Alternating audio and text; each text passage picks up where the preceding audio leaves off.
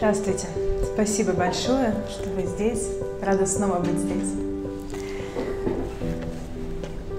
Я хотела бы поговорить сегодня с вами на очень серьезную тему. О том, что в современном обществе идет э, война за души наших детей. И за наши тоже, конечно же, но, как верно сказал Сергей, дети неокрепшие и они больше поддаются на а, манипуляции. А на данный момент мы живем во время, когда применяются самые извращенные политические и психологические технологии. И то, что самое важно понимать, что эти все технологии, они базируются на духовных ценностях. Наши дети, они как бы встраиваются в этот западный информационный поток – ими манипулируют. Но самое важное, что их этим всем меняют, используя и сознательные, и бессознательные техники, прежде всего психологические. И я говорю об этом как прежде всего, конечно же, и специалисты в клинической и политической психологии, но также как и человек, который всю жизнь жил на Западе. А самое важное для этого разговора, то, что я говорю, человек, который и рос на Западе. И поэтому логически я была как бы в опасности, и был очень большой шанс, что я тоже пойду по этому пути. Поэтому сегодня я строю свой разговор, как обычно я говорю вам, что я из будущего, я из того будущего мира, где уже все эти технологии, они давно применяются. И мы, психологи, ученые, мы видим их плоды, и мы изучаем эти плоды. И если иногда в России, я еще слышу и в других странах, какие-то иллюзии, что э, технологии, они приводят к любви, к свободе, все эти, знаете, такие слова за все хорошее против всего плохого, то когда ты живешь там, на Западе, где все это уже давно применяется, таких иллюзий нет. Можно плохо к этому относиться или нет, но цели видны. А, но знаете, что происходит? Вот что беспокоит меня сегодня? То, что мы недавно видели, да, некоторые политические происшествия, где а, мы видели явно, где манипулировали нашими детьми. И вот э, очень много специалисты говорили о политике, о западном влиянии. Это все так. Те люди, которые меня немножко знают, знают, что я сама об этом всегда кричу и всегда предупреждаю, что Россия это одна из тех стран, которые в том счастливом прошлом, где человек не до конца еще истреблен. Но знаете, э, что меня тревожит? То, что мы очень быстро идем по этому пути, в это будущее, Потому что когда мы видим вот эту манипуляцию, мы также видим, что разговор весь, как противостоять этому, он идет на политическом уровне. А что это подразумевает? То, что когда мы говорим о политике, о вмешательстве политическом – у нас возникает такое представление, что нам ничего делать не надо. Ведь есть же политики, которые там, ну, хорошо, плохо, но что-то будут решать и будут как-то а, обезопасивать наших детей.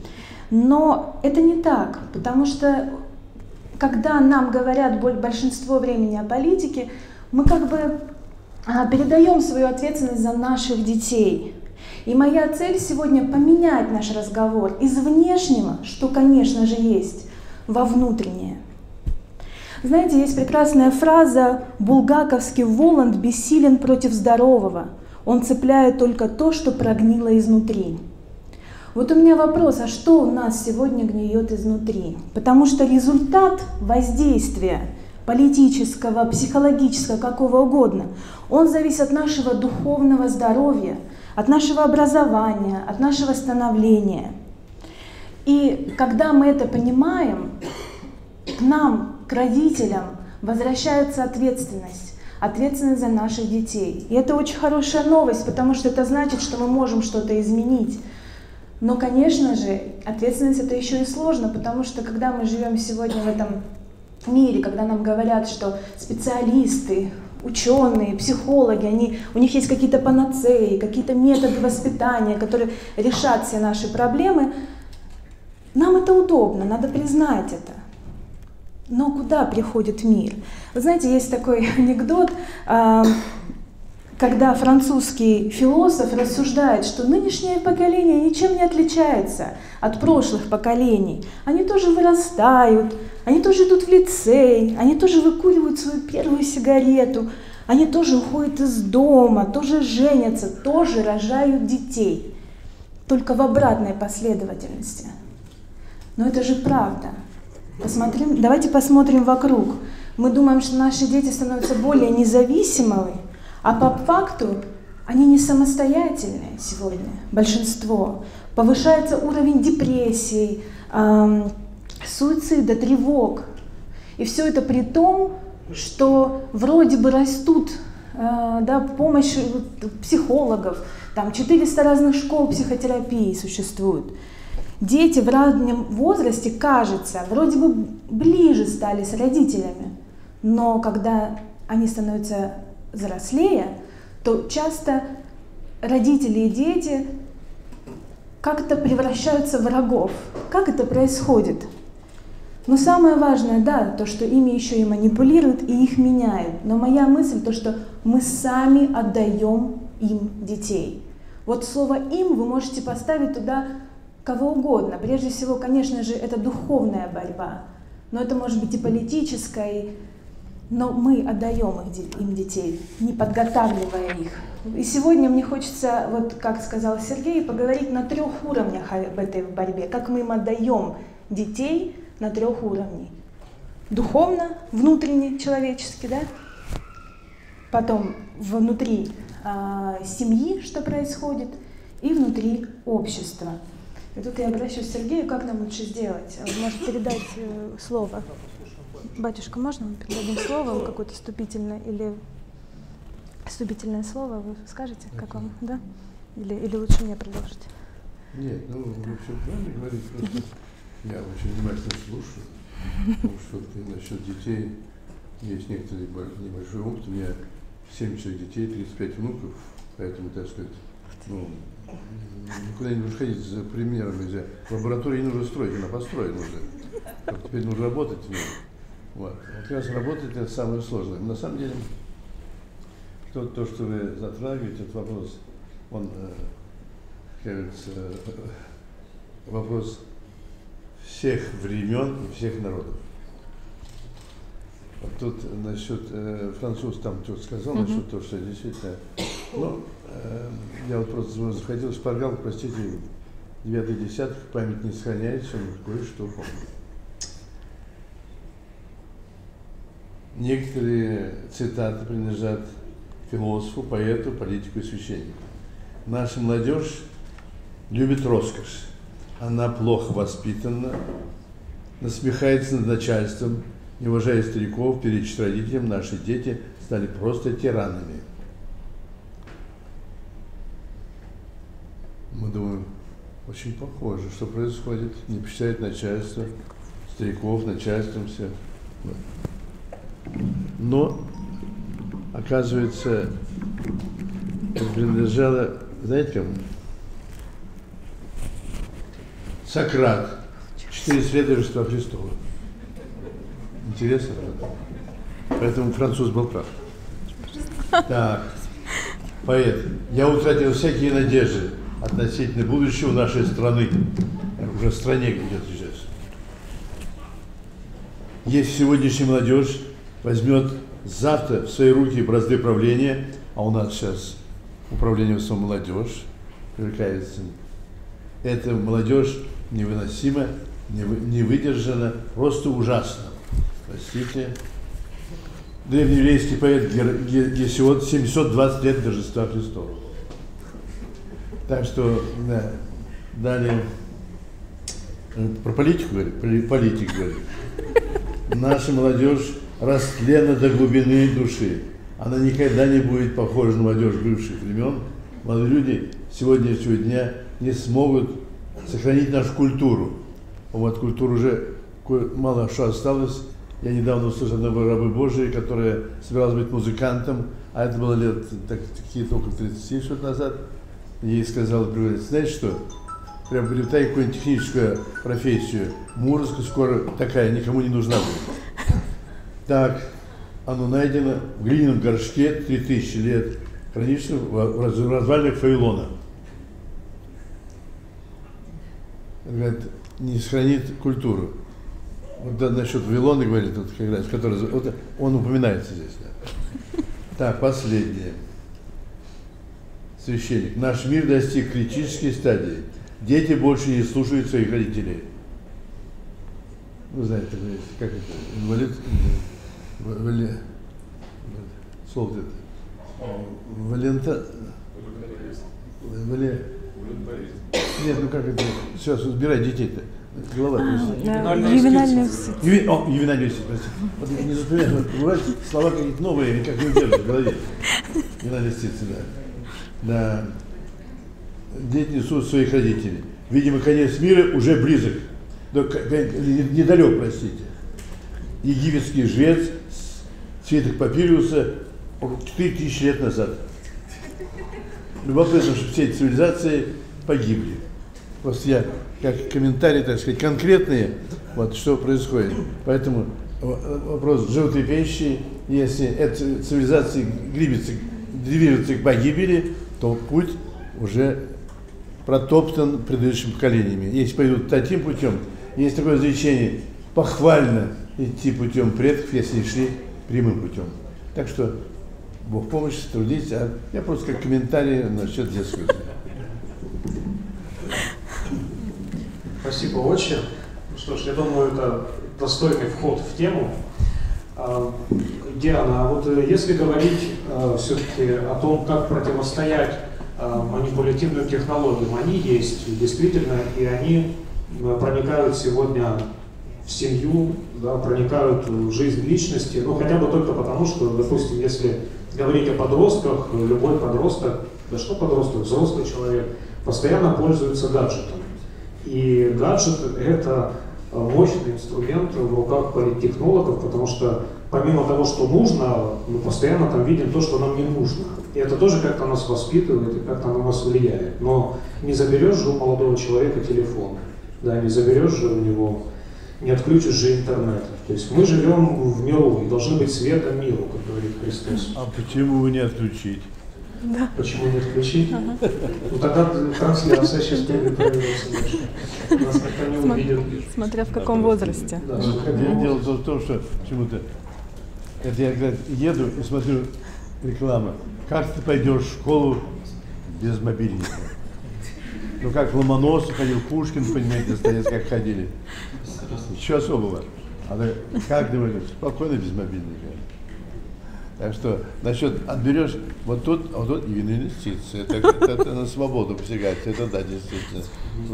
Но надо ну, отбирать иногда нужно все. Это очень несомненно. Но ну, я просто хотел сказать о том, что не только путем принуждения тут надо идти, да, тут очевидно должна быть какая-то и позитивная позиция. То есть не только от отрицательного мы идем, но и от положительного. Очевидно, что-то хорошее должно вытеснять что-то плохое, просто вытеснять само по себе. Что хорошее это должно быть? То есть какой путь, вот, Диана, ты видишь, допустим? Про хорошее скажу сейчас. Знаете, мне кажется, мне такая парадоксальная иногда бывает мысль, но я с вами э, поделюсь ею. А, мне кажется, вот это воздействие, которое есть, политическое, там, любое, но которое мы можем ну, увидеть сейчас, да, вот проанализировать, это хорошо позитивно, как я обещала про позитивное. Потому что это материальное воплощение того, что происходит внутри с человеком ежесекундно. У нас внутри в человеке идет всегда борьба. Враг рода человеческого хочет найти, что в нас прогнило, и искусить нас. И мы это часто не видим. А вот давайте посмотрим на политику. Ну, там все видно нам. И мы можем это осознать, потрогать и понять, что это действительно то, что происходит между, там, не знаю, Россией и Америкой, неважно какими странами, это происходит в нас постоянно. Поэтому мы должны понять, что наше внутреннее определяет, удастся э, врагу рода человеческого нас как-то заманить удастся э, как что-то даже э, им сделать с нашими детьми или нет. И вот знаете, э, когда мы говорим о воздействиях, мы часто говорим все же как православные люди, о, правос... о либеральных да, воздействиях, о либеральных идеях, прогрессивных, как их сегодня называют. Вот другая такая мысль, которая она тоже такая странная, но она под, как бы подкована и некоторыми мыслями, не только моими, о том, что в принципе, вот когда мы говорим о детях, ребенок, он, любой человек, он рождается уже с либеральными склонностями. Почему? Потому что мы рождаемся в падшем мире, в падшем состоянии. Я сейчас говорю, услышите меня правильно, не о конкретных политиках, не от конкретной партии, а о идее. Когда мы говорим о политической э, системе, внутри политической системы есть всегда идея и есть всегда некая психология. И вот если мы возьмем идею либерализма, то мы, э, это даже можно проверить, так скажем, ну, правильной наукой, хорошая. Не вся наука правильная. Я вот всегда у, э, отца Валерьяна беру фразу его о том, что первое, а, последнее слово науки – это первое слово Библии. И вот это правда, да, не вся наука правильная, мы иногда смотрим на какие-то исследования пять лет назад, и мы ужасаемся, но наука, знания не всегда приводят к Богу. И вот некоторые знания, они говорят о том, что когда мы изучаем либерализм и э, традиционную, так скажем, вот систему внутри человека, мы видим то, что либералы, как идея, да, не как политика, они более открыты к эмоциям, они больше, э, более креативны, но у них пониженная совесть. Это мы можем проверить. Э, но более креативны. Консерваторы не такие креативные. Далее, они больше открыты к новому. Консерваторы больше, да, как бы закрытые. И что это означает? Вот давайте посмотрим на ребенка. Он только рождается, ими что руководит? Эмоции, очень быстрые, э, ну, такие страсти, то есть желания быстрые, и ответственность несет не ребенок, да, а родитель. Нужно, они перекладывают ответственность. Вот моя мысль о том, что в принципе мы склонны к этим идеям, к этим либеральным идеям, которые говорят, что нам все позволено, что мы должны управлять не фактами, а управлять, быть управляемыми эмоциями, что вот э, э, что нам нужно все без фильтра внутреннего. И поэтому есть такая интересная книга в Америке, ее написал христианин, называется э, «Родился либералом, но правильно выращен», ну то есть правильно воспитан. Вот поэтому какое правильное воспитание, что должно происходить внутри с человеком? Воспитание – это проект по реабилитации падшей природы. Проект по реабилитации падшей природы.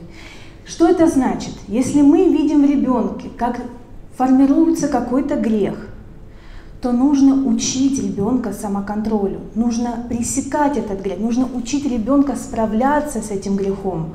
Поэтому воспитание – это всегда духовная война за ребенка. И этим мы учим ребенка дальше воевать в своей жизни самому Поэтому мы должны учить детей справляться со своей грешной культурой. Это не мои мысли. Эти мысли есть, например, у Иоанна Златоуста. Я вам прочитаю несколько цитат. Хорошее воспитание не в том, чтобы сначала дать развиться порокам, а потом стараться изгнать их. Надо принимать все меры, чтобы сделать вашу, нашу природу недоступной для пороков. И вторая цитата «Сырую траву легче вырывать, когда возраст нежнее. Тогда и надо следить, чтобы оставленные без внимания страсти не усилились и не стали неисправимыми». А многие родители как сегодня считают, как бы с помощью моих недобросовестных некоторых коллег, психологов, то, что надо вообще с ребенком как, как бы э, пытаться ему что-то донести, когда уже ребенок что-то соображает. Когда ребенок уже что-то соображает, уже часто поздно что-то пытаться изменить. Поэтому, а, как сказано в притчах, наставь юношу при начале его пути, и он не уклонится от него, когда и состарится. Здесь нет обещания, что ребенок никогда не отойдет от церкви, но он вернется, если вы дали ему правильный фундамент, правильное образование. И вот хорошая наука, да, которая я сказала, что она говорит? То, что долгосрочное счастье детей и даже финансовое благополучие заключается в самоконтроле, то есть развитие характера и добродетелей, первое из которых говорит, опять же, исследование, это смирение. Самые счастливые дети – это послушные дети. А не о том же ли мы читаем в Писании? В Писании сказано одно из самых важных так скажем, подходов для родителей сказано, отцы не раздражайте чад своих, но воспитывайте их в наказании и учении Господнем, да не унывают в другом а, месте. Да? Что говорит Феофан Затворник об этом? То, что не раздражайте, это значит не доводите ребенка до греха, до гнева, до жестокости. Но наказание – это строгость, и учение, сердечное убеждение и кротость. Сегодня, мне кажется, тут тоже показывается, что бывают иногда крайности. Крайности, когда мы а, сами не выполняем, не показываем должный пример, когда мы относимся к ребенку не с кротостью, когда мы сами не обладаем некими православными а, позициями. Но все же а, цель наша, опять же, да, по Феофану Затворнику, это образование нрава и вложение в ум здравых о всем понятий, как жить по-христиански, как смотреть христианскими глазами и как иметь христианский ум. Вы, родители, первые представители Бога на земле для своего ребенка, поэтому у вас две основные цели – это показать божественную, безусловную любовь и показать божественный, безусловный авторитет – воспитание очень важно. Я говорю, вот один из моих детей как раз, он заинтересовался очень, еще пяти лет, он говорит, раньше, он начал, и начал читать, начитался, значит, это, Александра Невского, сейчас память, Александра Невского, 800-летие. И он поступает в школу, его спрашивают, ну, спрашивают ребенка, кем бы ты хотел быть? Он говорит, великим князем. Она чуть не упала. Это было было лет 40 назад, великим князем, тогда она, а, она учитель дар речи потерял, потому что ну, особенно что же лучше быть, Александр Невский, великий князь. Поэтому очень важно, я вам скажу, семья православная и церковь противостоят всему. Очень, ну, да, семья противостоит всему, и ребенок может видеть правильный, хороший пример в семье, но когда он выходит на улицу, он видит пропаганду всех страстей. А страсти, они имеют такое жгучее воздействие, они притягивают как магнит, особенно человека в определенном возрасте. Вот как научить ребенка этому противостоять в той же семье? Ведь он же не живет в теплице, он выйдет на улицу в любом случае. А мы не в теплице что же, комсомольское время было, что вы? Партийное комсомольское время. Какая теплица там? Там, по-моему, тернии были сплошные. Да, да, нет, все равно. Э, против противостоит против, когда чувствуешь в семье, в церкви или в примере святых, оно уже естественно противостоит. Все-таки противостоит. Вот именно это противостоит. Но другое дело, что семьи-то не ценные. Одна половина так, а другая, ну ладно, ну, ну ребенок нужно ему то-то, то-то, то-то, ну ладно, но устал, в церковь не пойдет. И вот это начинается, да, конечно. Конечно, принуждать особенно ты тут нет, не заставишь это, ни волик, ни богомольник, поэтому, но э, как-то помогать в этом отношении и никогда не выяснять отношения при детях. Вот у нас была свадьба, вот это старший сын, он встал и говорит, я не помню, что папа с мамой или спорили и ругались. Ну ничего не скажешь. А ты то ходит, ну что печально, что разводится, больше ничего. Но тут уже еще действует действительно серьезный, очень невидимый мир, который разрушает семью и вообще всех разделяет. Поэтому враг рода человеческого, почему Господь молился, да будут едины. Как ты очень во мне, я в тебе, и в тебе Да все узнают то, что мои ученицы есть любовь иметь между собой. Против этого идет война во всем мире. Вот это и есть основная война. А остальное это только проявление ее. Очень хорошо об этом говорит Свет Николай Велимирович, когда он говорит, что на Косовом поле был дан выбор. Небесное земное царство, он сказал, небесное. Ангел говорит ему, если бы ты выбил земное, я бы сказал, точи мечи, подтягивай, подпрыгивай лошадей внезапно подание противника. Раз небесное, всем причащаться и в бой. И весь, все войско почти погибло. И он в том числе ранний. Он в ужасе думает, что ж я, может, за себя-то мог, а других решать. А ему сказал ангел, не поколебавшись сердцем, но поколебавшись умом, ты сделал правильный выбор. Твоя держава отрехлела. Но не от старости, а от духа греховного, вот как вы говорите, который проник туда. Сначала твои князей, декабристы, декабристы разбудили Герцен, Герцен еще кто-то разбудил, проснулись и натворили. И вот там тоже произошло то же самое на Кольцевом поле. И поэтому старец нашего времени же отец Паисий прямо говорит, дух мира страшнее дьявола. Около. Вот этот дух мира, вот этот вот, как вот о чем ты говоришь, все правильно, все, все. Этот дух мира, он во все времена старался значит, проникнуть. И говорит, и значит, из, из аристократии проникать в народ, чтобы душа народа не погибла, но он там говорит такие вещи, которые политики-то теперь поперхнутся, наверное. Держава дается народу для того, чтобы было чем погибнуть, чтобы осталась жива душа народа. Вот так. Около. Это Николай Велимирович. Поэтому, что там вот на эту тему говорить, но это сказано так и святым человеком. Так что на это все много есть чего нужно читать и укреплять семьи, это точно однозначно. Ну, продолжайте, как говорит там, что. Может, есть что не так, скажите. Спасибо. Очень Диана Бальчика как раз вывел нас на тему семьи.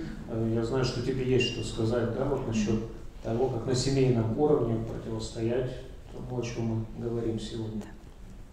Да. Спасибо. Конечно, главная борьба – это духовная борьба, но иногда этому и помогают, к сожалению, те специалисты, которые должны помогать нам в этом. И знаете, э, сегодня опять же много есть разговоров о опасности внешнего э, влияния транснациональных э, корпораций, иностранных НКО, медиа, да, вот там те же самые телефоны и так далее. Но мне хочется еще прибавить к этому списку ответственность психотерапии и психологии. Потому что психология – это тот а, та цепь, которая связывает политику и воспитание, политику и образование. Но ведь замечаете, да, что и в школах, и в, в семьях проникают психологи. И знаете, сегодня так много э, разговоров о том, что вот нам не хватает знаний, как воспитывать наших детей.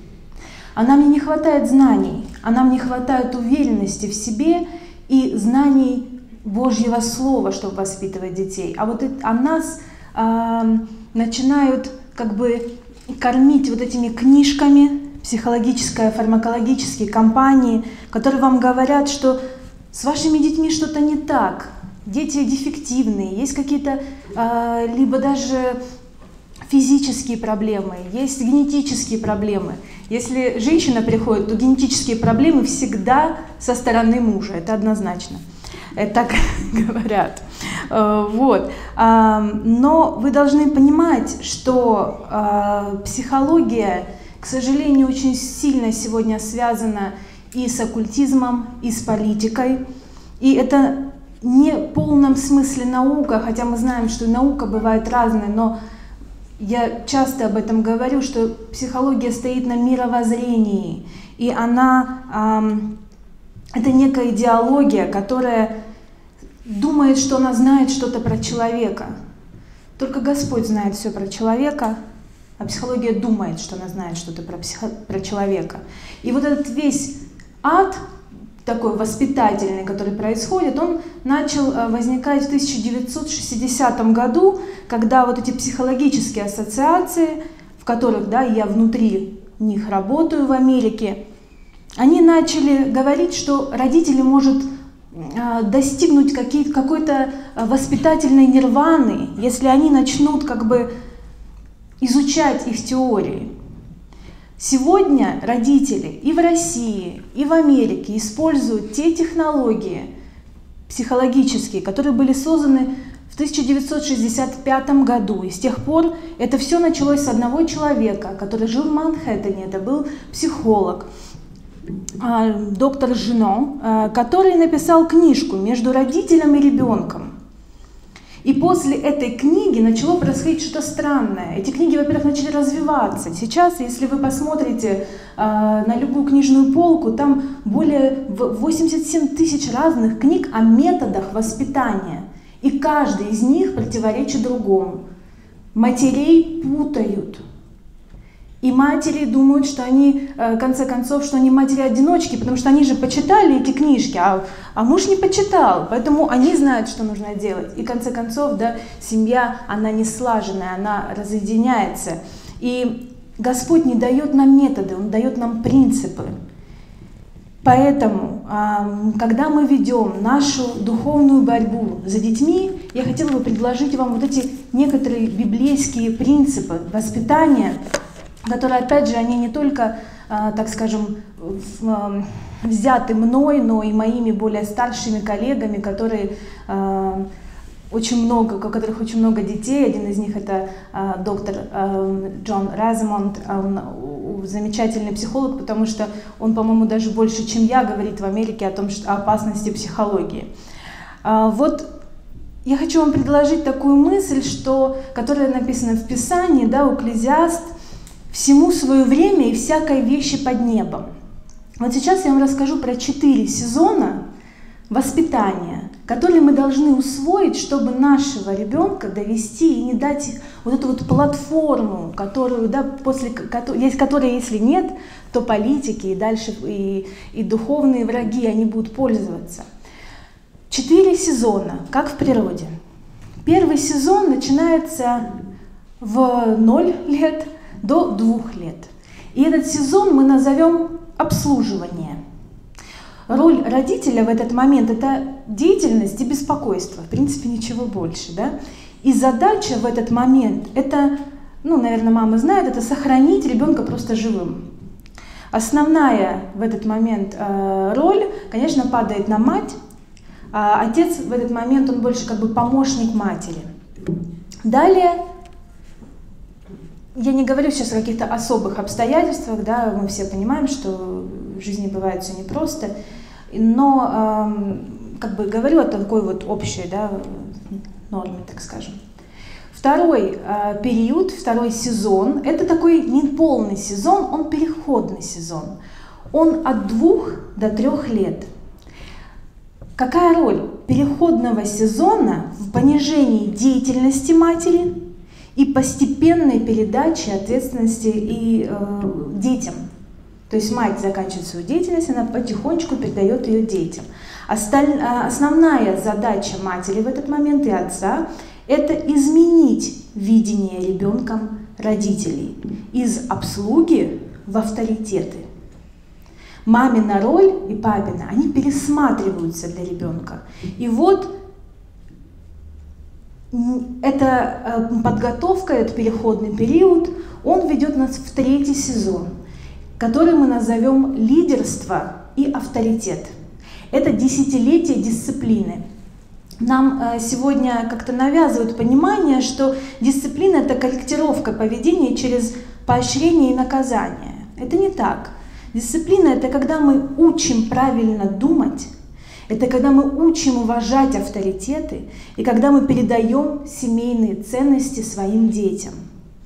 Во второзаконии сказано, да будет слова сии, которые я заповедую тебе сегодня в сердце твоем и в душе в твоей, и внушай их детям твоим, и говори о них, сидя в доме твоем, и идя дорогой, и ложась и вставая. То есть мы должны передать детям свое мировоззрение, любовь к Богу. Также в этом сезоне мы развиваем характер и черты добродетели, послушания. Я уже говорила, послушные дети – это самые счастливые дети. То есть мама понижает свою деятельность, и тем самым в это время она учит ребенка правильно думать и развивать три характеристики. Это уважение к родителям, то есть когда ребенок смотрит на тебя.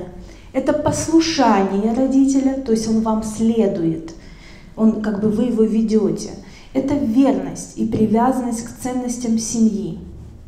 Очень хорошая есть фраза, это в главном должно быть в семье единство, во второстепенном любовь, во второстепенном свобода и во всем любовь. Повторю, в главном единство, во второстепенном свобода и во всем любовь. А, иногда мы путаем это местами, некоторые родители начинают как-то концентрироваться на какой-то ерунде и забывают про главное, про мировоззрение. И это очень важно. Сегодня же говорят, да, какой-то свободе детям нужно давать. Но, знаете, есть такой принцип педагогики. Сначала научись делать, как я, а потом делай, как хочешь. Вот пускай ребенок сначала научится делать, как вы. Вы должны направлять своего ребенка как какой-то, как стрелу, и как и каждый раз спрашивать себя, как мы воспитываем ребенка с, с э, связи с волей Божьей, как нас учит Бог или нет. И для этого мы должны спросить себя, а что Господь прежде всего хочет для нас? Первое – это спасение, да? И вот поэтому первое, что мы учим ребенка, это покаяние, которое для, для ребенка что это может значить? Это может значить, что если я иду неправильным путем, я осознал это, и я хочу идти в другую сторону. Да? И что для этого нужно делать? Вот уже а, батюшка об этом говорил. Смирение. Смирение – это понимание того, что я не прав, то, что я грешник. А, но вы, вы видите, да, сегодня ведь как культура идет обратным путем. Наоборот, навязывание того, что ребенок всегда прав, что, а, что нужно быть уверенным в себе, вот сколько тренингов для, и для матерей, и для родителей и так далее. Поэтому нам очень важно воспитать адекватную оценку себя и возможность в ребенке признавать ошибки. Для этого ребенок должен также верить. А чтобы верить, верить кому-то, что нужно делать? Нужно знать. Поэтому, чтобы верить Богу, нужно знать Бога. И нужно это знание мы можем приобрести в Библии. А в Библии ведь не то, что мы говорим ребенку, почитай Библию. Если ваш ребенок не видит, как вы читаете Библию, если вы не обсуждаете это вместе с ребенком, это, это ничто. Ребенок делает то, что он видит, делаете вы, и куда вы направляете ребенка. Поэтому этим мы учим ребенка следовать за Христом. И должны выстроиться личные отношения с Христом. И очень важная вещь, которую мы также должны научить ребенка, это не сдаваться, не бросать ничего. Знаете, так часто на Западе бывает, что молодые люди, уже даже более взрослые, работая на работе, даже не э, хотят э, боссу да, сказать директору о том, что э, там, я ухожу с работы. А дети говорят, ну вот подростки, которые только начинают работу, их так научили, что они говорят, а зачем мы должны говорить, нам это не нравится, мне не нравится эта работа, я просто ухожу, это не для меня, это не по моему вкусу. Но вы понимаете то, что когда мы позволяем детям это делать, мы прежде всего учим их то, что они важнее, чем другие люди. Поэтому очень важно создавать для ребенка трудности в детстве, чтобы он перебаривал их. Например, самый, наверное, такой классный э, способ – это спорт, именно соревновательный спорт. Но на каждом возрасте могут быть свои трудности. Это только пример. И я вам не сказала про э, последний сезон. Простите.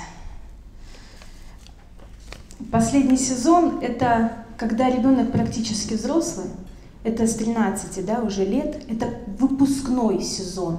Это праздник, что он исполнил, это десятилетие дисциплины. И в этот момент роль родителя – это помочь э, ребенку быть наставником для ребенка и как бы поддерживать то, что вы уже сделали в течение 10 лет. И в этот момент, это с 13 лет, начинается пубертат. И вот еще одну мысль, которую, на которой я закончу, хочу сказать о том, что сегодня так принято говорить, что у подростков гормоны, что биологические проблемы, и поэтому вот у них пубертат проходит сложно. Вы знаете, если мы посмотрим на другие культуры, то и спросим их, а какие подростки? Они скажут, ответственные, у них как некая стабильность. И если мы посмотрим на неразвитые страны, люди ответят то же самое, что подростки, они в принципе уже взрослые люди. А если мы спросим наших вот, э, родителей или западных, то они ответят, что, знаете, у них так часто не, э, меняется настроение, они ну, такие неответственные, мы не знаем, что с ними делать. А почему не знаем? Если это раньше было не так, а сейчас так, значит проблема не в биологии, а проблема в том, что мы позволили детям себя так вести. Мы дали им эту бомбу да, замедленного действия о том, что у тебя э, биологические проблемы, и поэтому ты имеешь право себя так вести. Мы, а это тоже идет от, от чего? От того, что мы не даем им ответственность. И поэтому, когда мы понимаем эти четыре сезона, мы можем разобраться, а что идет не так. Не так идет то, что нашим родителям сегодня сказали, что они должны остаться в первом сезоне обслуживания ребенка надолго, навсегда. И тогда родители, они превращаются в обслугу или в друзей. Если родитель не понижает свою э, обслуживание, так назовем, да, после двух лет, то он развивает риск того, что ребенок будет думать, что Семья крутится вокруг него, а значит и мир в будущем обязан крутиться вокруг него. Почему дети сегодня не слушаются в школе? Вот это же большая проблема, сегодня она часто обсуждается в России. Ну потому что раньше был уже в три года ребенок начинал учиться слушаться, слушаться маму и папу. А сейчас, э, к сожалению, так получается, что ребенок не умеет слушаться, вокруг него все бегают. Он приходит в школу, и он привык, что э, учительница, та же самая, да, можно сказать, мама в, в школе, она тоже должна меня обслуживать, и поэтому слушать мне ее не нужно. Она должна мне давать некий сервис. А самое ужасное то, что потом получается так, что и родители говорят о том, что вот э, принимают сторону очень часто не, не учителя, а ребенка. Каких-то случаях понятно, что это нужно, если там действительно есть какие-то проблемы, но все же э, очень важно вот этот вот любящий авторитет. Поэтому, как я уже говорила, основные цели – это показать безусловную любовь Божью и безусловный авторитет. И постепенно помогать ребенку быть независимым. Если мама застревает на первом сезоне, и она не переключается, в конце концов, когда ее действия снижаются, у нее остается время на отца. Для ребенка самое важное знать, что у вас с вашим э, мужем это все хорошо. Поэтому, э, поэтому мы должны не застревать в этих сезонах и э, идти по ним очень четко и понимая, куда мы ведем наших детей. Спасибо, Диана. Башка, вы совсем согласны?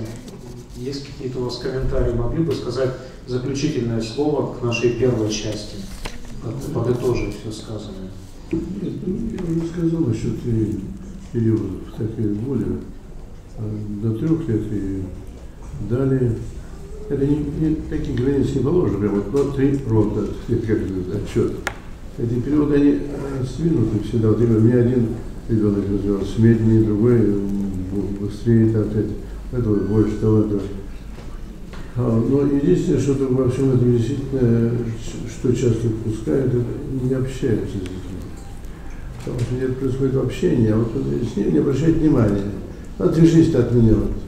Кстати, слова страшные, потому что я когда слышу отвяжись, знаете, дело в том, что есть такое выражение, что слово матери, оно имеет очень такую страшную силу. Вот. Иногда говорят, действительно, то, что когда дети начинают отходить от родителей, и исполнение этих слов, это духовная же да. сущность. Да. Отвяжись, он отвязался. Угу. И привязался куда-то еще. Поэтому есть такой момент, э, есть еще у Нилус страшный такой рассказ, по-моему, там как один мать там когда ребенок и он попал во власть нечистой силы. Кстати, это у нас сейчас сыпется на это. Еще времена, потом митрополит Филарет, по-моему, был такой случай, когда одна мать так то да чтоб тебя черт взяла там. Действительно, ребенок замолк, нашли засунутым где-то между половицей где-то такое. То есть, особенно решено. Тут очень есть такая серьезная сторона э, вот, слова. Что э, дети слышат слово? Они слышат слово молитвы, слово доброе слово. Это сквернословие, оно сейчас распространенное, это, к несчастью. Потому что сейчас вот дети уже, они начали сквернословить. Девочки, почему хуже мальчиков почему-то. Вот это тоже тот момент такой довольно заметный. То есть нужно действительно общение с детьми. Не отвязываться от них там. Они, конечно, их нужно приучать к терпению, потому что он не конючен, да, да, сейчас все сделаю, чтобы он приучался к терпению. Терпение это нужно очень, очень важно. Вот. И общение. Общение а считать, что они там не понимают, я помню, как вхожу, а матушка читает пролог на славянском языке. Вот, да ты что? Они говорят, понимают. Ну, ну, спрашивает одного из моих детей, что, значит Боже вечный? Ну, значит, он всегда. Царю, царю всякого создания. Что все створил, все. А не мыслит уже, он подходит на Пасху, говорит, мамочка, а почему яичко всегда пустое? Понимаешь, что пустое? А это потому что там цыпленочек, он, значит, вот, ему нужен воздух, чтобы он потом пробивает и вылезает оттуда. Мам, курочка сделала яичко, а яичко из курочки. Откуда взялась яичко, когда курочки не было? Ребенок задал, пять лет вопрос, пять лет, он говорит, не понимает. Мама, это ответ разрешила одним ударом. Господь створил курицу, велел есть яйца. Все. Все, все называется. Поэтому нужно, не нужно пренебрегать вопросом детей. Они, почему, вот как это ребенок? А что они ругаются? Вот это, а он не любит, поэтому ругается. А почему так? Вы знаете, я вот вы говорите, они именно такие вещи выдают. Я вот, у нас такая брошюрка сейчас вышла, высказывают детей о вере. А кроме того, я внес туда, что иногда вот здесь высказывают, есть такое одно высказывание, которое додуматься и не кто может. Причем мальчишка, который сел на заборе лет пять, ногами болтает и рассуждает. Как же трудно быть Богом. Все видишь, все знаешь, всех нужно терпеть и всем прощать. Ну так сформулировать пять лет богослов. Поэтому, знаете, отношения детей тут, вот именно тут нужно помнить, что Господь ну, всегда молиться. Я знаю, я знал такого одного священника, которого с ним тетя его гуляла и творил молитву Иисуса, он стал священником. Так что это все очень непросто, понимаете, Э, действительно, вот вы говорите, мы говорим как, как где-то что-то, на самом деле это еще из детства. Это сила уже следит, внимательно следит и за взрослыми, и за родителями, и за, и за детьми. И старается детей вести, чтобы родители раздражились, а родители, чтобы они на них. Кстати, вот сейчас отца твоей матери твоей все знают заповедь, но там же в Писании написано, родители, не раздражайте своих детей. В отношении воспитания, сказал митрополит Филарет, Раздраженные воспитатели не воспитывают, а раздражают. И грязь грязью не смывают. Вот эти вещи нужно, но это нужно людям говорить. Кстати, я уж простите, я отвлекусь, можно? Да. Просто я был на одной конференции в Самаре, в прошлом году уже, больше года. И там я услышал такую историю.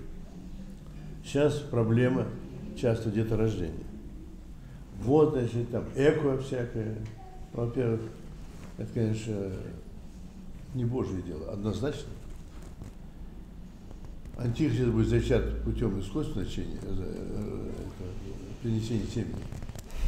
И вот там-то как раз я узнал одной потрясающей вещи. Оказывается, кстати, видимо, и не устраиваются браки, а при образовавшихся браках не бывает детей по очень серьезной причине. Правда сказано, женщина, но я думаю и мужчина, не готовы быть один матерью, другой отцом. Действительно, есть такое выражение, как у психолога, женщина. Что ты, говорит, хочешь иметь? Жену, детей, или хозяйство, или быть мужем, быть отцом, быть хозяином. А тебе что хочешь? Иметь мужа, детей, или имущество, или быть женой, быть матерью, быть хозяйкой. И, кстати, действительно, оказалось, что в этом одна, по крайней мере, и очень серьезная причина. И когда 10 тысяч семей, это такой эксперимент был проведен, а вот нигде не пишет, между прочим, а нужно писать. И прохождение вот, обучение вот, психологов, значит, какой должна быть жена, матери, значит, какая-то семья. 50% забеременели. Вот этот факт есть. Имейте в виду. Так что действительно эти все вещи важны очень. Господь не поставит, а кому же давай?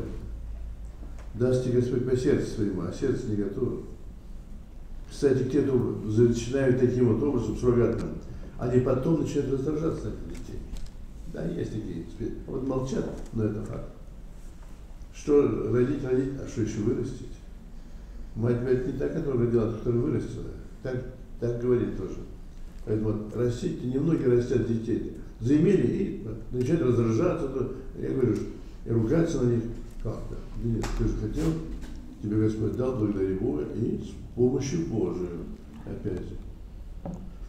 Поэтому все это ну, хорошо, конечно, но нужно все время все это творить, как сказать, с любовью и с молитвой. С молитвой, с молитвой. Все время.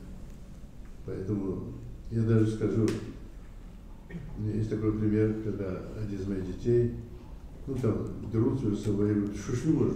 Я не могу, я говорю, а ты твори молитву. И вот очередная схватка. Я говорю, а ты помнишь? А, да. Начинает творить молитву и затихает. Так что и их нужно учить прививать помощь. Мы, вообще, их та-та, та-та-та. Их самих нужно, чтобы они были защищены уже. Сей народ, лукавый, только молитвой и постом. Поэтому особенно молитва важна. Молитва и детей и, детей, и родителей.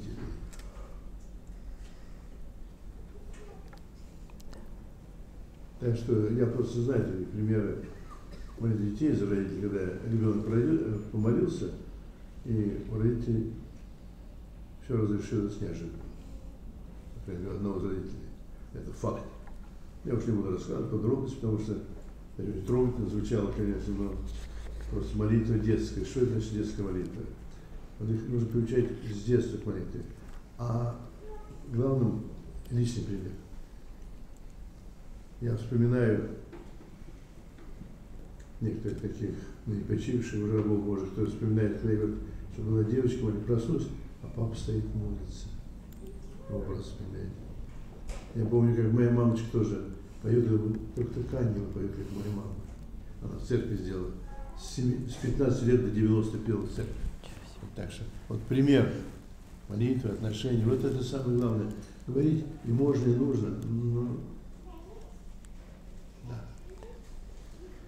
Ой, Господи. Говорить что-то. Что-то еще нужно? Спасибо очень. Мы сейчас выходим на перерыв, насколько я понимаю, и а. продолжим после перерыва. Будем еще много говорить. Обучение и воспитание детей как духовно-нравственное становление. Сегодня, к сожалению, система образования – она только, так скажем, культурная, национальная, она только по форме. Но внутри содержание становится все более и более глобальное.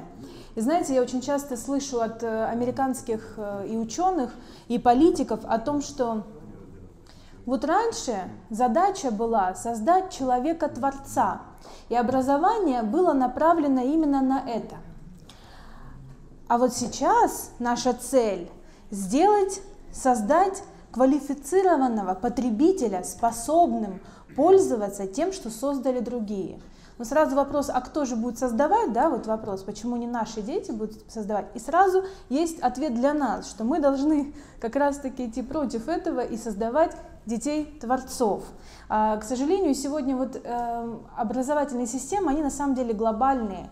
И вот эти формы, то, что мы, вот эта глобализация на видимом уровне, это вот эти э, сегодня, знаете, там ЕГЭ, бакалавр и так далее. Они же все во всей ну, стране, так во, во всем мире уже потихонечку эм, становятся одинаковыми. Но мы должны понять, что вот за этим внешним внутри теряется э, сама, э, сами смыслы, они изменяются. И поэтому образование, оно все равно несет в себе какую-то духовность, хоть и негативную. И вот, э, знаете, очень много говорят о э, там, глобалистов и так далее, но мы крайне редко знаем о конкретных людях и что они конкретно делают. Вот есть некий такой секретарь был ООН, который его звали, его фамилия была Мюллер, который его, его называли философом ООН.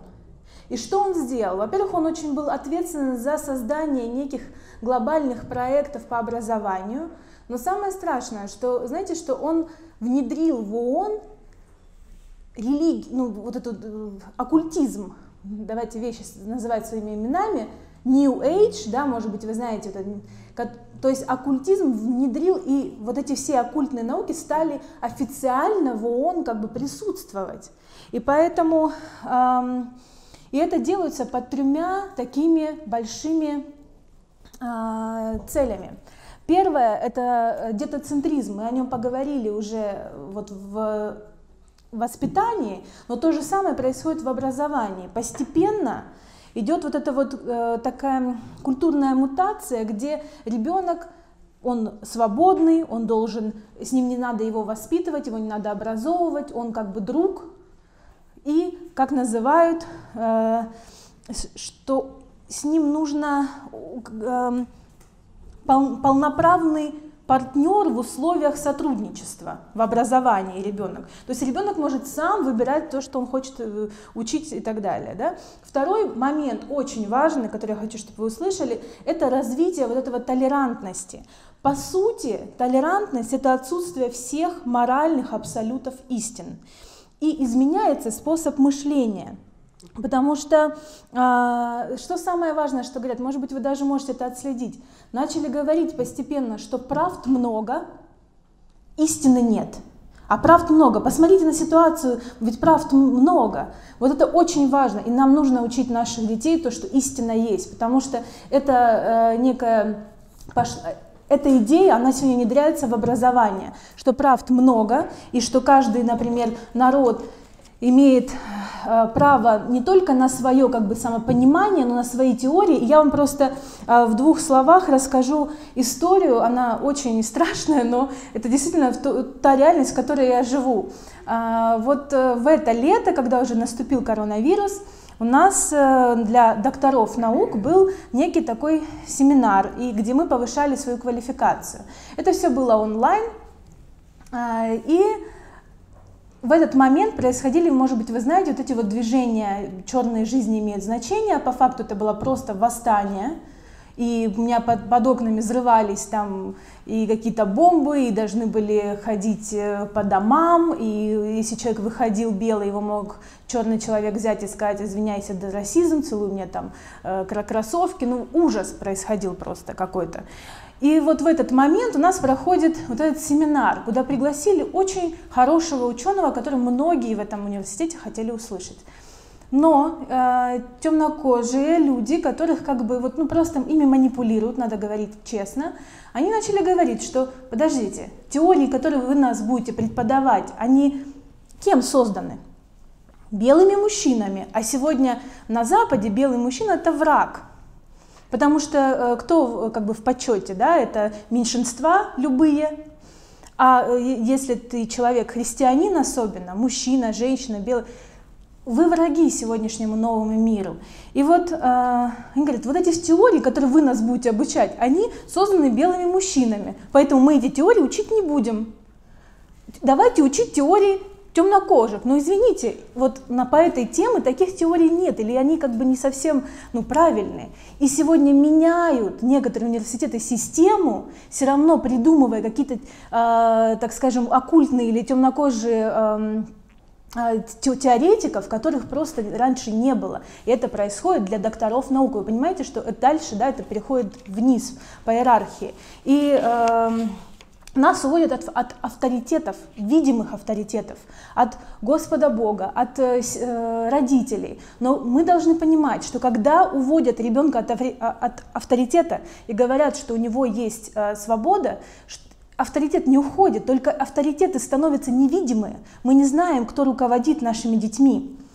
Поэтому нам нужно развивать целеустремленность детей, чтобы они могли эм, развивать также и волю, и знать, к чему они идут, кому они идут, к Христу, да, и, и дальше уже э, их жизнь складывается, их образование тоже складывается постепенно э, с правильными целями. Например, да, в Советском Союзе дети, они думали на пять лет вперед, а наши дети сегодня, к сожалению, думают очень, у них маленький горизонт планирования, это очень страшно.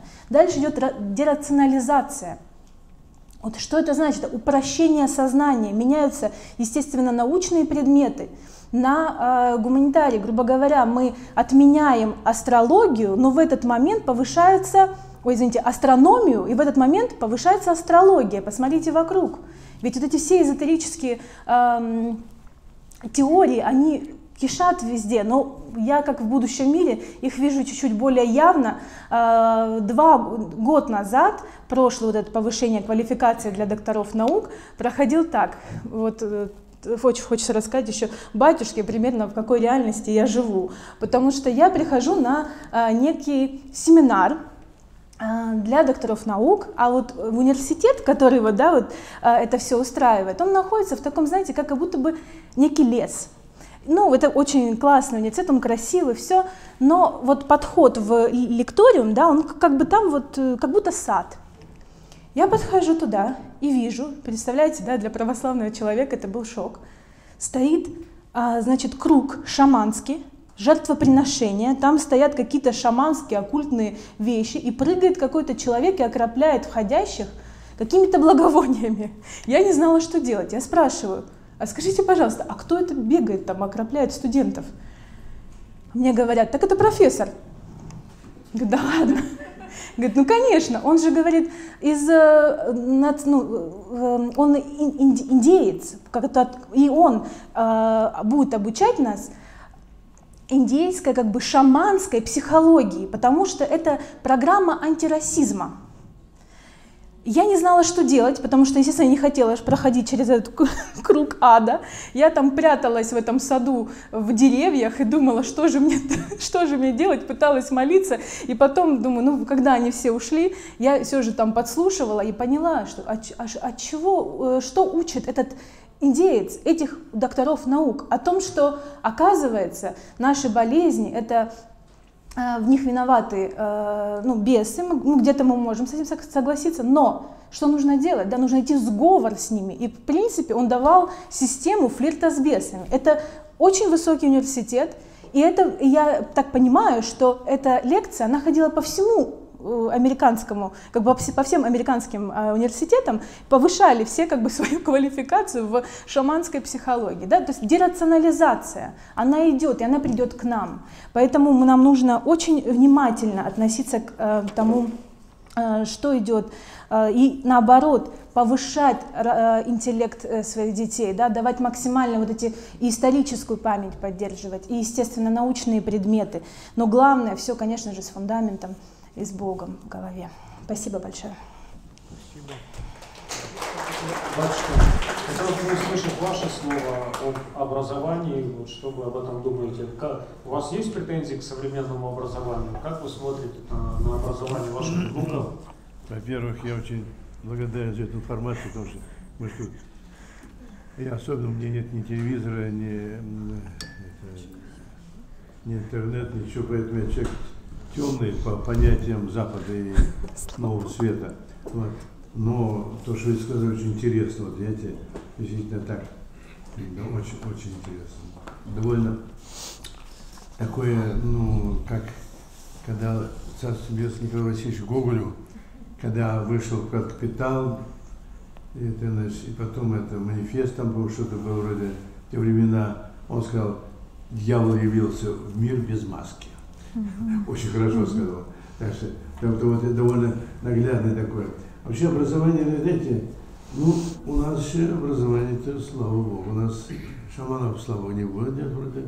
Даже у нас есть, мне приходилось в университете и в других учебных заведениях выступать серьезно такие. Поэтому у нас образование, у нас еще, еще сохраняются остатки того образования, которое было в царской да. России.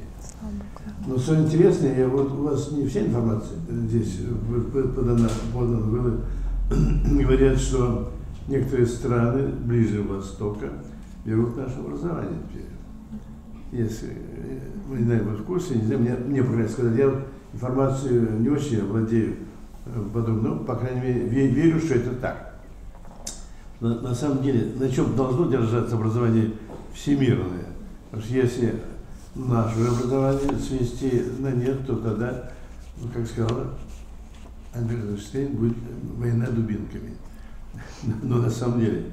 Так вот, дело в том, что на самом деле, вообще, э, ведь у нас, э, я обратил внимание, что у нас были гувернеры раньше, ну, такого образования не было очень распространено. Такого широкого образования не так много и нужно, много. У нас говорит образование. Образование, конечно, образование это но образование некие знания, как бы, ну, все-таки. А главное, это, по-моему, все-таки ум. По-моему, кажется, Аристотель на эту тему очень хорошо выразился. Множество знаний еще не предполагает наличие ума. Вот я думаю, если взирая на эти изречения и обращаясь к тому, что мы имеем, того же Михаила Васильевича Ломоносова, Эльца Павла Форенского, который один через несколько лет стал мировой величиной там достигнув своей жизни, он немного прожил, Иван все-таки немного. Вот. А отец Павел Френский, например, как пример, он за две недели, за три недели мог любую область освоить, настолько он был талантлив. Поэтому вот тут-то как раз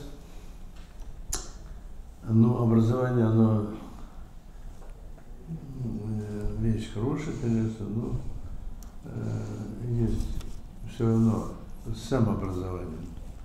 То есть образование, оно дает только как, толчки. А я ведь тоже учился. Да, у меня, правда, светское такое, скромное. Я летний технический институт кончил, поэтому ну куда там. В леспромхозы наш специалист ездили. Поэтому это, это не, не, не мехмат, это, это, это ну, инженер-механика, все-навсего. Правда. Но ну, нас учили очень хорошо. Я кибернетик проходил, между прочим. Как ни странно, это по времени она только выходила из подполья, она была женовкой, между прочим. Я должен был, я кончал по автоматике. И вот то же образование и то, что Господь дает разумение, очень интересно. Я кончил лесотехнический институт. А когда я ушел уже в духовную стезю, я возглавлял автоматизацию управления швейным производством очень далеко от леса. Но он справлялся, как видимо, видимо, потому что если голова есть, то справится с Божьей помощью. Поэтому я думаю, что образование, то, что делает образование, конечно, это дело, как вы уже объяснили, так сказать, такого глобального характера, есть глобалисты, это, это такое понятие. Но тут забывают про Бога и про людей. А вот чему люди научатся и как они будут, это уже что они воспитывали. Ведь воспитывали же, ну как, строители коммунизма. А они воспитывали, оказывается, священников. А как? Откуда они появились-то? Ну, я сейчас проезжал э, какое-то заведение, там, оказывается, ну да, Академия э, генерального штаба, генерального вот. А, а ведь там я заседал. Да, ну, уж лет, да, 10, больше, может. Вот. Я даже тогда не думал, что я стану почетным профессором ракетной академии. А вот так это получилось. Я читал там лекции. И многие из моих выпускников уже иереи и архиереи даже. Так что, э, видите, очень интересно у нас, как говорится, труды-то от человека, результат от Бога. А уж как Господь управляет его святая воля. Вы знаете, у нас, вы знаете, храм Христа Спасителя, знаете, конечно. Так вот, дело в том, что когда его взорвали, решили на этом месте построить памятник такой, знаете, там, и, значит, и стали закладывать фундамент. Закладывают фундамент, а он уходит под землю. Закладывают фундамент, на другой день приходит, а он на эту. И 70 метров железобетона ушло в землю. Началась война. Не достроили.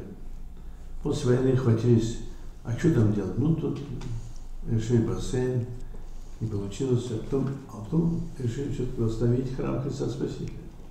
И ведь восстановили на том фундаменте. Как вы думаете? Думали ли те, кто закладывал фундамент, что они второй фундамент, просто второй храм Христа Спасителя? Я думаю, что нет. Но получился результат такой. Ну, мы видим это. Больше того, Владыка Григорий, Григорий сейчас на Дальнем Востоке, который был архитектором, вел строительство храма Христа Спасителя, я лично с ним говорил. Он говорит, когда поставили храм Христа Спасителя, усадка ноль, как, как стал на камне. А все уходило до этого, а тут остановился. Поэтому, знаете, когда, вот я же говорил, крест отца Сергия Орлова, когда я спросил батюшку, я говорю, батюшка, конец скоро, наверное. Он говорит, да кто знает, ему сто лет. Вот столько средств вот так вернет. Кстати, 50 из них почти прошли. И вы, я думаю, все сидел бы здесь, и мы здесь сидели бы и говорили? Нет, думаю, что нет. Сразу храм Христа Спасителя, открывались бы монастыри и храмы строились. Да там, где я служу, милостью уже 50 лет уже, кстати. Я представить не мог, что будет второй храм, а он есть. Поэтому, знаете, когда-то мы разговаривали с своим, мой свояк, он профессор старейший, профессор Московской академии, Константин Скурат. Я в гости, ну так, что там, город учить суда, я говорю, конец, что? Говорит, да, отец, ты знаешь, у нас одно говорят, а что будет, это что Бог даст. Это еще неизвестно. Это есть. Поэтому, как говорят, мы не нужно забывать про Бога. И что, а что в мире? Да и в мире тоже будет. Когда один человек обратился к отцу Николаю Гурьянову, слышали, батюшка такой был? Ну, я его хорошо знал, батюшка Тесяность. Батюшка мне говорит, оставаться в России или возвращаться за кордон. Он говорит, кордон, там уже конец. А Россия на Голгофе, выбирай. И действительно, нет, так, так, так, так, не помню, но это должны быть, там маршал есть такой, по-моему, да? Угу. Прогнозист американский. Ну, я не очень посвящен, ну, кое-что это. Потому что он, была статья такая, называлась террористический акт, который над Соединенными Штатами Америки и над всем миром. А готовить его не Бен а окружающая среда. Климат стал меняться, а это заметно, между прочим. Ну, вот кое-что уже испытали этой зимой, так что наши печки пригодятся, конечно, это другой вопрос. Одним словом, кордон это как это как ограничения, как эти санкции, это рано вводить, а то откуда печки получать от нас? У нас все-таки мы выросли в лесах, нам это не привыкать. Одним словом, после этого откололся сейчас Антарктиды, штат, штат Массачусетс, есть такой штат. Одним словом, он вылез выплыл в Индийский океан, по-моему, и, и, и растаял. Стало меняться течение некоторые. А если говоришь, что им что с ним случится, он начнет разбавлять ледовитый океан. И это может случиться. И вообще природа меняется. Человек предполагает, но Бог располагает. Поэтому планировать это, это можно, а что будет, это будет. Но об этом еще и лично для каждого человека сказал апостол Иаков. Вы говорите, что завтра пойдем туда-то, туда-то и сделаем то-то и то-то. Вы, которые не знаете, что завтра с вами будет. Так нужно и думать, и поступать. Если Богу угодно, и Господь поможет, пойдем туда-то и туда. Если Богу угодно, и Господь поможет, сделаем то-то и то-то. Вот кто так не рассуждает, они могут рассуждать не рассуждать, но результат все равно не от них. Это точно. Поэтому, а уж, а уж тут-то, знаете, это можно политикой, играми всякими там, э, биржевыми там, это сегодня рубль, завтра 20 рублей, э, ничего не стоит, завтра стоит, не стоит. Я тоже не понимаю это, эту финансовую игру вообще, но объяснить очень трудно. Баррел там э, нефти, все, почему он вдруг так, все, и завтра, что с ним случается, что он скачет так, как облака. На самом деле, трудно объяснить. Но вообще, э, современная жизнь, она логическому мышлению не подчиняется, не подчиняется. Она все-то все так. Поэтому, и что касается образования тоже. Говорят, иногда образование, говорят, говорят, да слушайте, а для кого образование-то? Я слышу только стон бабушек и матерей. Не хотят учиться. А для кого тогда образование, если не хотят учиться, правда? Кто хочет учиться, научится. Ведь немного было желающих. Нашелся Михаил Васильевич Ломоносов и научился в свое время. А много тогда было учебных заведений, что ли. Великая Латинская академия там все там, что там. Поэтому научиться, а потом мы-то еще живы, слава Богу. Можем подсказать своим детям и внукам, по крайней мере. Все-таки физика, математика остается перышком, там, как вы проходили, там, это еще там, всякие задачники, учебнички. Они еще сохранились даже. Я думаю, их нужно вытащить откуда-то. И репринт сделать. И выучить. Лишь бы желали учиться, вот это другое дело. Поэтому в отношении образования, да и всего остального, ну, на войне как на войне. Поэтому, когда он воскресит, то читается такой противник. Господь просвещение мое, спасите мой. Кого боюсь? Господь защитите, животом от какого старшего сына? У нас погребен такой отец Сифрасин, 10 лет Колымы. Я его причащал, незадолго до смерти он мне сказал, берегись чувства страха, никогда ничего не бойся. А сейчас вот запугиваю, запугиваю, что Отец Сан Христиан, слышали, конечно, да? Он сказал замечательные слова. Если ты страдаешь телесно и душевно, обрати внимание, что все в жизни в разной степени страдают в разное время. Страдания не избежать, но учиться страдать достойно и одухотворенно. Нужно учиться не прислушиваться к страданию, не думать все время о нем, а противоставлять ей молитву, упование на Бога. Сказали, без страдания нет ни подлинного счастья, ни истинной любви. И страдание стоит наполовину где-то большую часть из страха перед страданием. Об этом сказано в последних временах. Люди будут издыхать от ожидания грядущих на Вселенную. Поэтому, понимаете, о чем говорить? Сейчас я говорю, я не знаю, успел сказать, нет. Я все время эту вспоминаю современную. Идет человек, его обгоняет смерть. Куда ты летишь? Говорит, у меня там работы много, там, говорит, эпидемия. Он говорит, пожалеете людей-то. Хорошо, говорит. Сколько? Ну, половину. Все, договорились. Приходит туда, а там почти все померли. Он говорит, ты же говорил половину. Я честно взяла половину, остальные померли со страха. Ну, это на самом деле.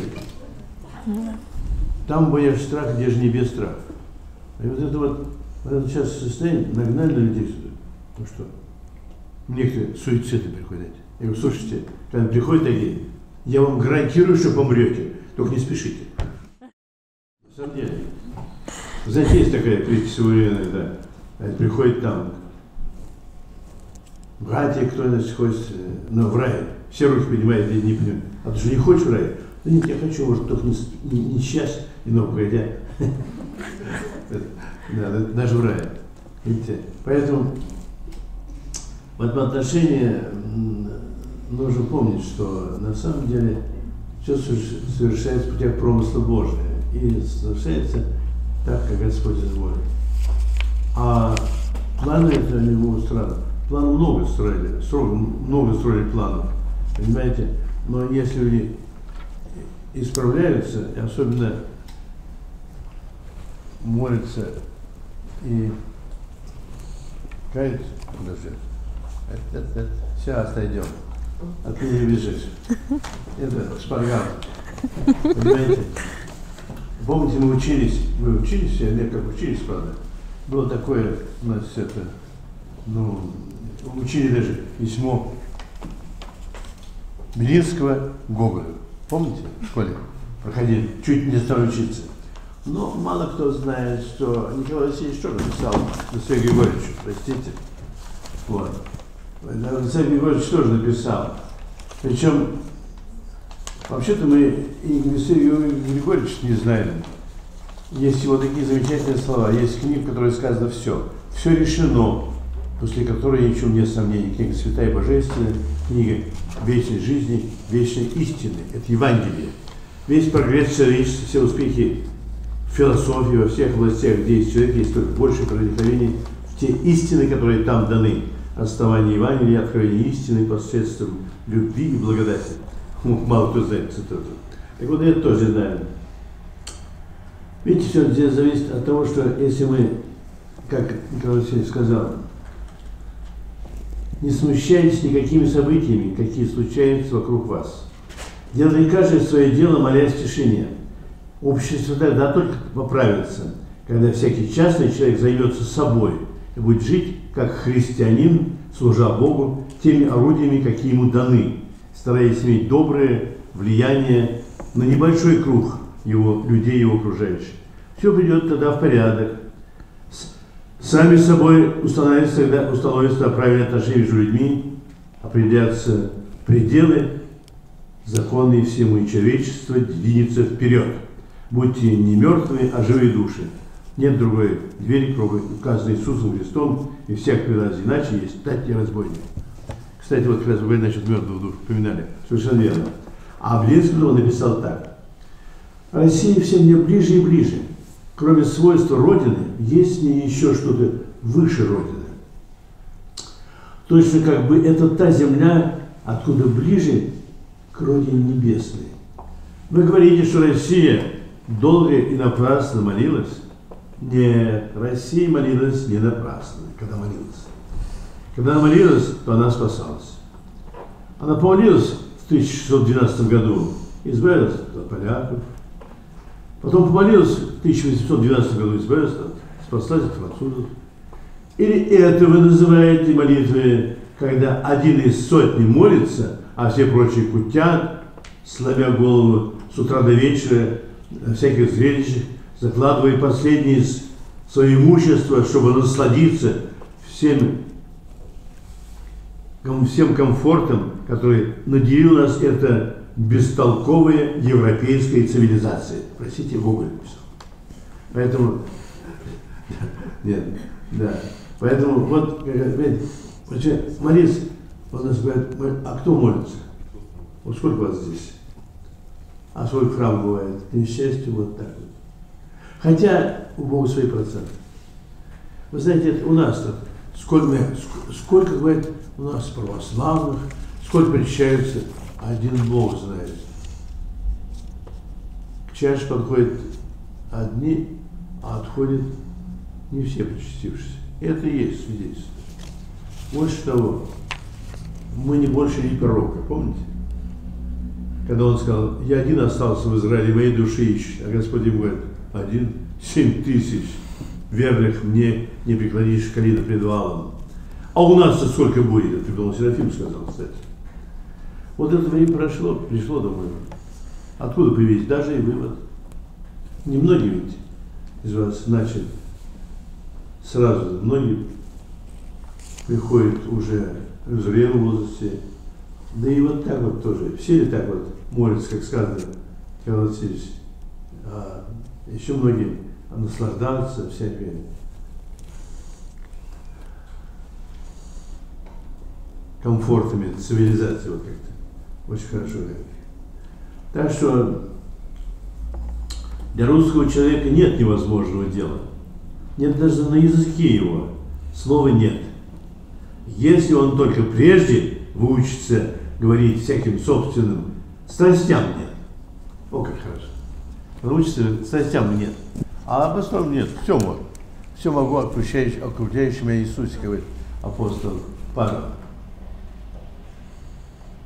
Так что вот, и вот у нас тоже, мне, простите, я уже задержу внимание, но хочется поделиться. У нас сейчас жалуются, ой, вы знаете, мне тут, тут, тут сказали.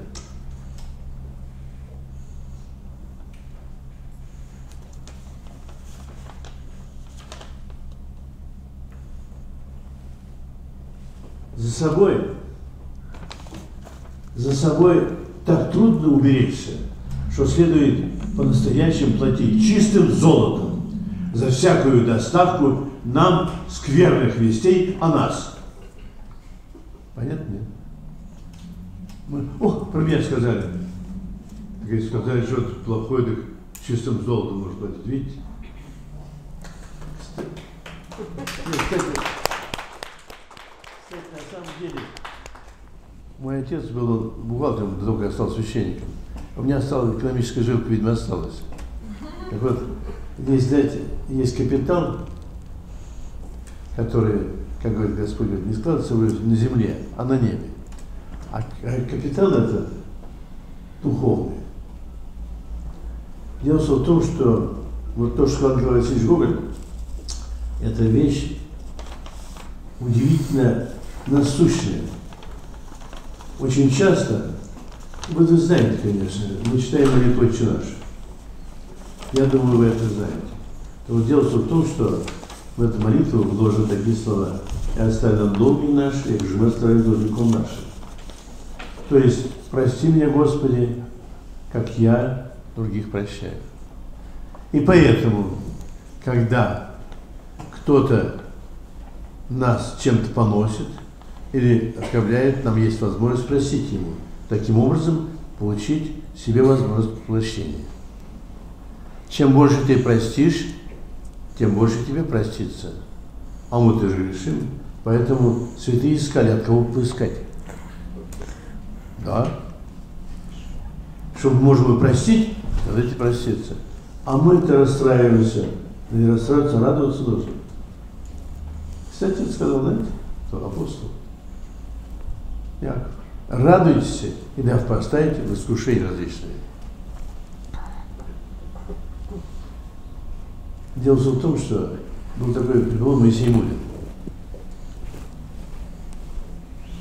Был разбойник, он раскаялся, стал служить Богу в монастыре. И вот решили его проверить. Призывают его и говорит, позовите его, потом говорит, а когда придет, выгоните. Он пришел, его выгнали. Он Клонился, ушел. Второй раз опять. Опять. Позвали и опять выгнали. А он еще раз позвали опять выгнали. А уж потом спрашивают, ну и что, как ты себя чувствовал? Он говорит, первый раз, сметохся и не глаголах. То есть, как же позвали, то выгнали. Второй раз, уготовился и не смутился. А третий раз возвеселился. Уже, уже он радовался. Почему? Один человек молился, Господи, какую мне избрать добродетель, чтобы спастись? И увидел райские обители. Подходит одной самой прекрасной райской обители и видит человека в ней. Говорит, что ты делал на земле, что такой человек был работником одного злого человека. Он мне за работу не платил, только делал одно зло. Но я безропотно продаю. Вот нас говорит, там санкции, там кого-то зарплаты не платят кто-то. Он, вот он говорит, безропотно все переносил. Ну, жил все это, ладно. Второй, а ты, говорит, кем? Я всю жизнь болел, но безропотно нес свои. Вот. безропотно переносил, получил 10 объектов. А третий женщина. А ты, говорит, чем заработала здесь, как получила? Я была, исполняла обязанность, обязанности жены и матери. Безропотно все переносила. Не получила. А была скромный обитель. Вышел муж благообразный. И он говорит, а ты кем был? Я говорю, был всю жизнь монах, сделал епископом. А обитель-то поскромнее. Он понял, что нужно терпеть. И стал искать от кого терпеть. Представляете? Нам же не нужно.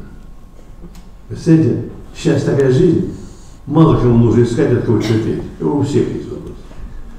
Но он искал, решил, нашел одного человека, сварливого старца, стал у него служить. Он говорит, пошел вон. Он говорит, прими меня. Он его палкой, он говорит, Господи, ты уже выполнил то, что я просил. То есть получил уже И стал его терпеть, что не терпит пес у своего хозяина. А недалеко был старец, который э, спрашивал его, ну как, жизнь, говорит, сегодня потрудился.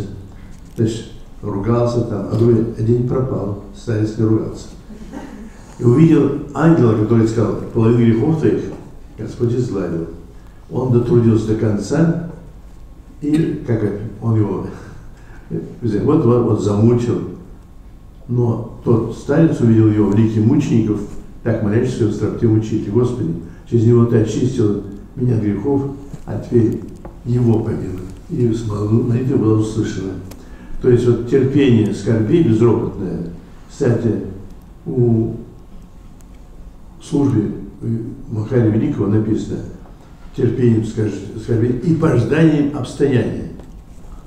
Я когда-то услышал такую притчу, а мне очень понравилось, я люблю повторять, может, кто слышал. Один человек пришел к старцу и говорит, у тебя лается, мне ничего не лается. Он говорит, терпение нужно, опять же то же самое терпение. Ну что терпение? Терпишь, терпишь, что не меняется. Все равно, что воду или что носить. А ты говоришь, дождись зимы. Не донесешь. Вот мы сейчас дождались уже зимы. Нет, я весной хотите? Нет, зимы дождались. То есть вот не донесешь. Я вот я не успеваю даже. Туда нужно ехать, туда, но туда ехать. Вот везде. А раньше рта нельзя было открыть, потому что как вы, что говорите?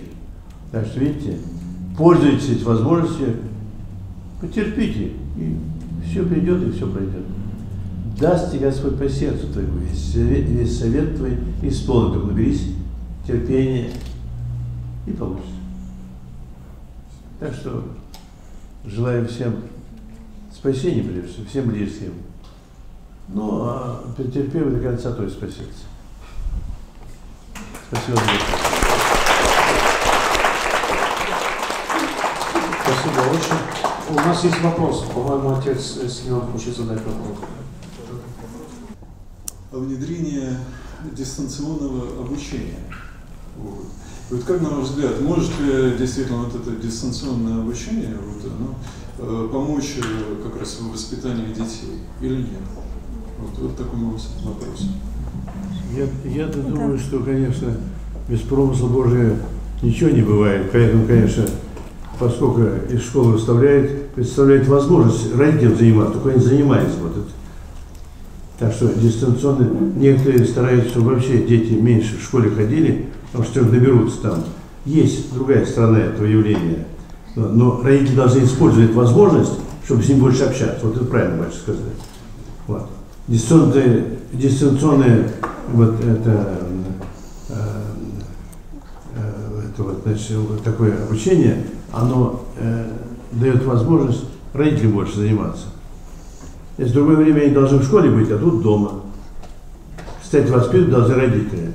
Я, э, вот мои пятеро учились в школе 31-й э, Москвы. Директор был Григорий Иванович Суворов, Царство Небесное, потому что, иначе не скажешь, потому что это был человек удивительный. Я с ним беседовал долго очень когда однажды было собрание, а я так пришел в светском одетый, тогда, чтобы не, еще не возбуждать. И она, а чем родители должны помогать школе, вы простите, вернулся. Вопрос задан неверно. Вы должны воспитывать, а школа может вам помочь. Должна и может. Поэтому, так он сказал, знаете, он сказал такие слова, Вот я уже повторяю, я тут сейчас вспомнил как раз. Он сказал, через мои руки прошли, которые бабушки и дедушки. У нас семьи нет и не будет, мы идем к краху. Это было сказано, вот старший сын, учился ему еще 50 с лишним лет, вот он это, его диктор сказал, когда он в первом классе учился. Представляете? Это 50, а? В 72 году, да, ну, да, ну, в 72 да, ну, это вот как раз 50 лет назад, примерно. 50 лет назад он тогда сказал, что действительно, и он такую вещь сказал, когда значит, у них был педагог, которого, как он сказал, благотворили мы, студенты, это в советское время, до войны он еще был, ему было 70 с лишним лет, он сказал, все хотят построить идеальное общество.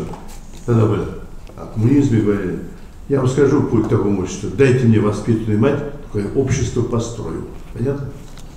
Вот такова роль женщины. И есть возможность есть дистанционным. Другое дело, что тут и мужчины ни при чем. Они должны время взять, взять свои, на себя нагрузку и тоже, естественно, помогать. Детей действительно нужно воспитывать дома. И вот это, то, что их вывели из с одной стороны, его нужно использовать во благо. Так же, как у нас сейчас отдельным ложкам причащаться там. Некоторые там такие есть.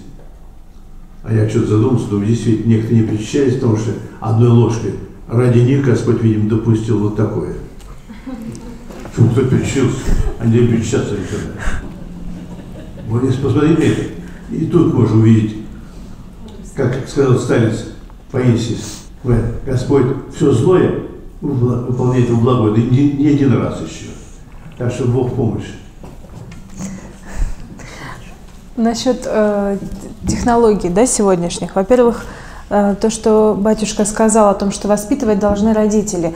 Пожалуйста, услышьте это. И я хочу немножко о больном сейчас сказать секунду о том, что э, когда мы своих, когда с детьми происходят проблемы, и сегодня родители бегут сразу к психологам, вы должны понять, что вы даете психологам воспитывать ваших детей.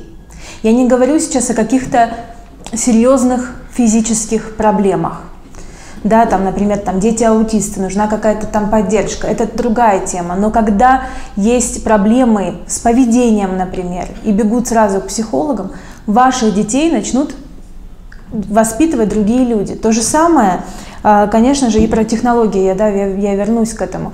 Я считаю, что абсолютно согласна миллион процентов с тем, что если мы это используем для того, чтобы э, больше общаться с детьми, если мы э, больше э, обучаем сами детей, потому что, кстати, на Западе, вот сегодня в Америке, более консервативные люди, которые понимают, что происходит, что происходит в школах, они в основном сегодня пытаются уйти на домашнее образование. Вот ну, как раз об этом.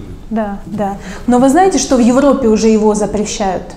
Запрещают домашнее образование, потому что очень много людей понимают, что происходит, что э, в школах вводят это жуткое, да, там, сексуальное образование, всю эту остальную гадость.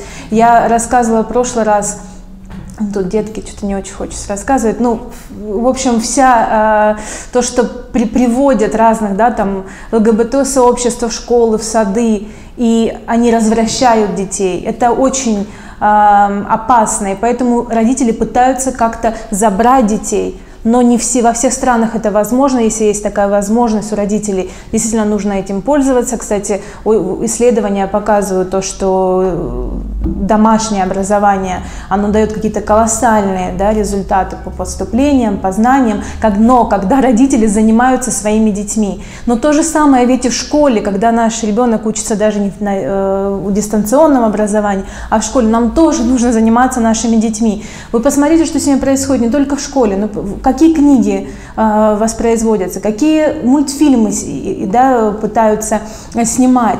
Ведь в них кругом пропаганда страшных вещей. И э, если ребенка оставить наедине с гаджетами, с телевизором, вы понимаете, что вашего ребенка начнут э, действительно воспитывать чужие люди с э, вот этими западными идеалами, которые разрушают детей. Поэтому я, я против сегодняшнего дистанционного образования.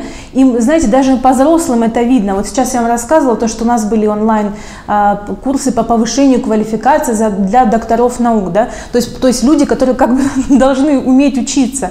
Но это все, а, конечно, все достаточно несерьезно. И те люди, которые хотят учиться, конечно, они пытаются а, как-то использовать возможность. Это удобно прежде всего. Но все же этот формат, он не а, предполагает личного общения, а самое важное, то, что сегодня мы так забываем, это учителя. Это учителя, как и родители, да, и наши дорогие батюшки, но это также учителя в школе, которые нам должны прежде всего нас э, вести, это наши наставники, а мы их как бы э, технологии нам не дают общения вот этого личного, прямого, все записывается, все за всем следится, поэтому, конечно, вот эти все проекты глобальные э, по полному переводу детей на техническое, на вот это дистанционное образование, это все приведет только к тому, что будет две касты те люди, которые будут позволять, у них будет возможность финансовые детей своих учить дома, например, или с какими-то учителями, и с теми, кто будет